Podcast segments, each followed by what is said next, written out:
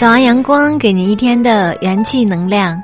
亲爱的听众朋友，早上好，我是林澈，愿我的声音陪您一起成长。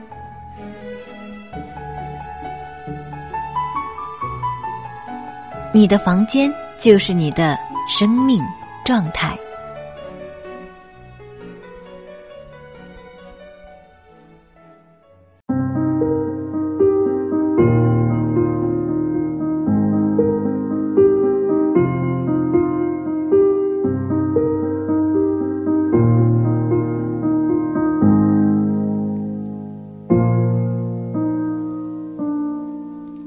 哈佛商学院经过多年的研究，发现一个现象：幸福感强的成功人士，往往居家环境十分干净整洁；而不幸的人们，通常生活在凌乱肮脏中。有小家及大家，一个成功的企业往往窗明几净；反之，一个濒临破产的企业一定有肮脏的角落。于是摸索出这样一个结论。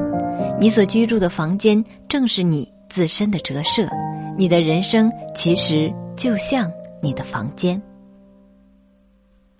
此语一出，举世哗然，有不置可否的，有跌足顿悟的，但越来越多的人从公司总裁到家庭主妇，纷纷成为扫除力的拥趸。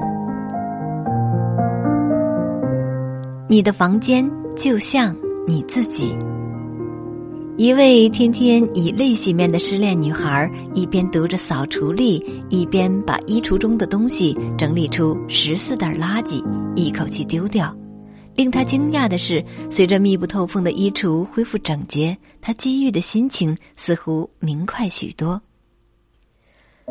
京瓷公司曾经一度经营不善，员工纷纷离职。总裁稻盛先生非常困惑，闲极无聊，于是每天在工厂里独自做清洁、刷厕所、割杂草。一段时间之后，他突然顿悟了企业存在的意义，并且改变了经营理念，从而令京瓷蓬勃发展起来。扫除力真有这么大的魔力？的确，扫除看似一场简单的体力劳作。实则内蕴深沉的人生智慧。通过扫除，我们可以放下高傲，学会谦卑，在忘我的工作中发现自己。在中国，扫除的智慧源远流长。譬如“父”字的繁体字，便是女人手持一把笤帚，而直到今天，在许多地方，端午节的风俗依然是为小孩子们缝荷包。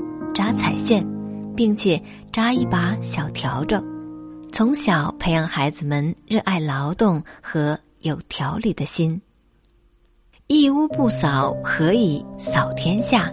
一个小小的“扫”字，甚至可以成为打天下的寄托与奇迹。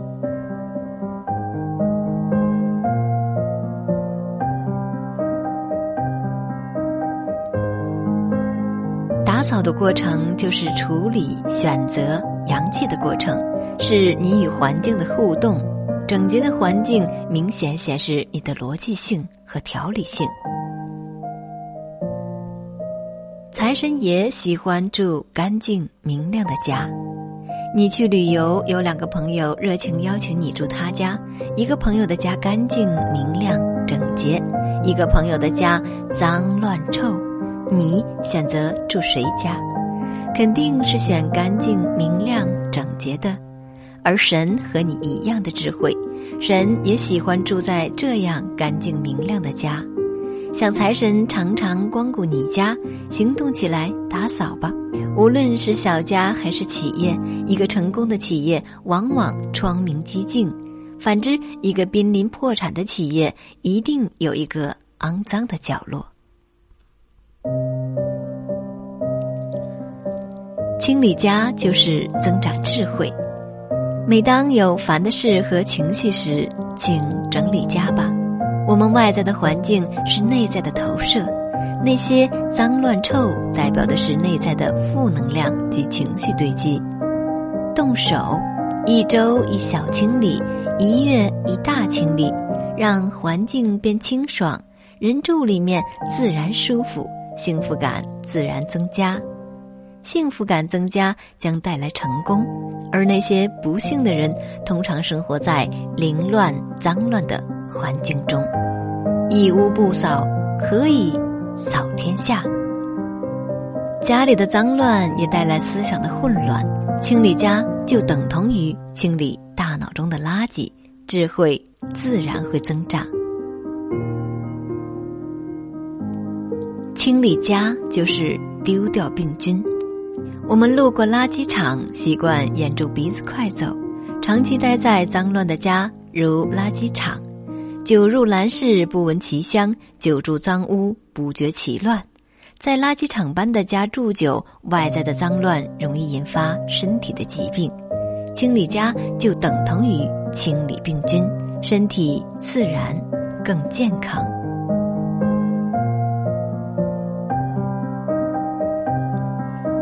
我有一个学员有八年的过敏，我到他家去，他的衣橱放着十八年前不穿的衣服。我只是让他把那些衣服丢掉，皮肤过敏一周后全部消失。清理家就是提升正能量。电视剧中鬼屋都是长满蜘蛛网、灰暗，而天堂则是光亮、富丽堂皇。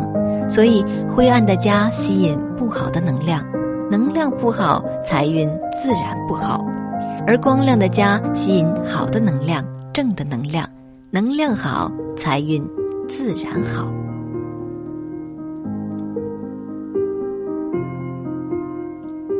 一个人走路会非常轻松，可是如果让你背上很多的东西，你一定走不动。家里的东西塞得太满，就会导致家里的能量非常笨重，无法正常的运作，更不可能带来美好的感觉。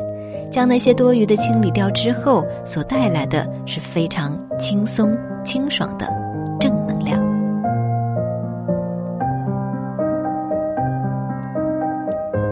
清理家就是清理心灵。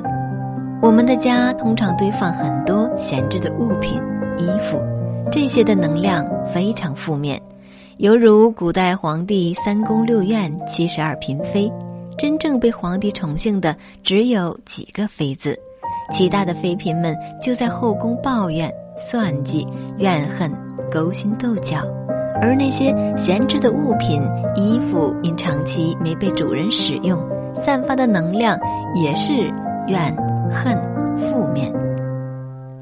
最好的方法就是将这些丢掉或者送人，让他们拥有新主人。当你不断清理家，你内在堵塞的地方就会越来越通畅了、顺溜了、轻松了，爱和感恩就流进来了。人生如同一场旅程，有山穷水复的困顿，亦有柳暗花明的惊奇。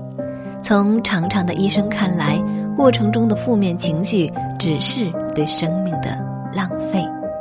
中国人说：“得一时淡然，失一时坦然。”这不是中庸，却是扎扎实实的生活态度。所以，懂得及时清空心灵里的负面情绪，才能享受人生的每一处风景。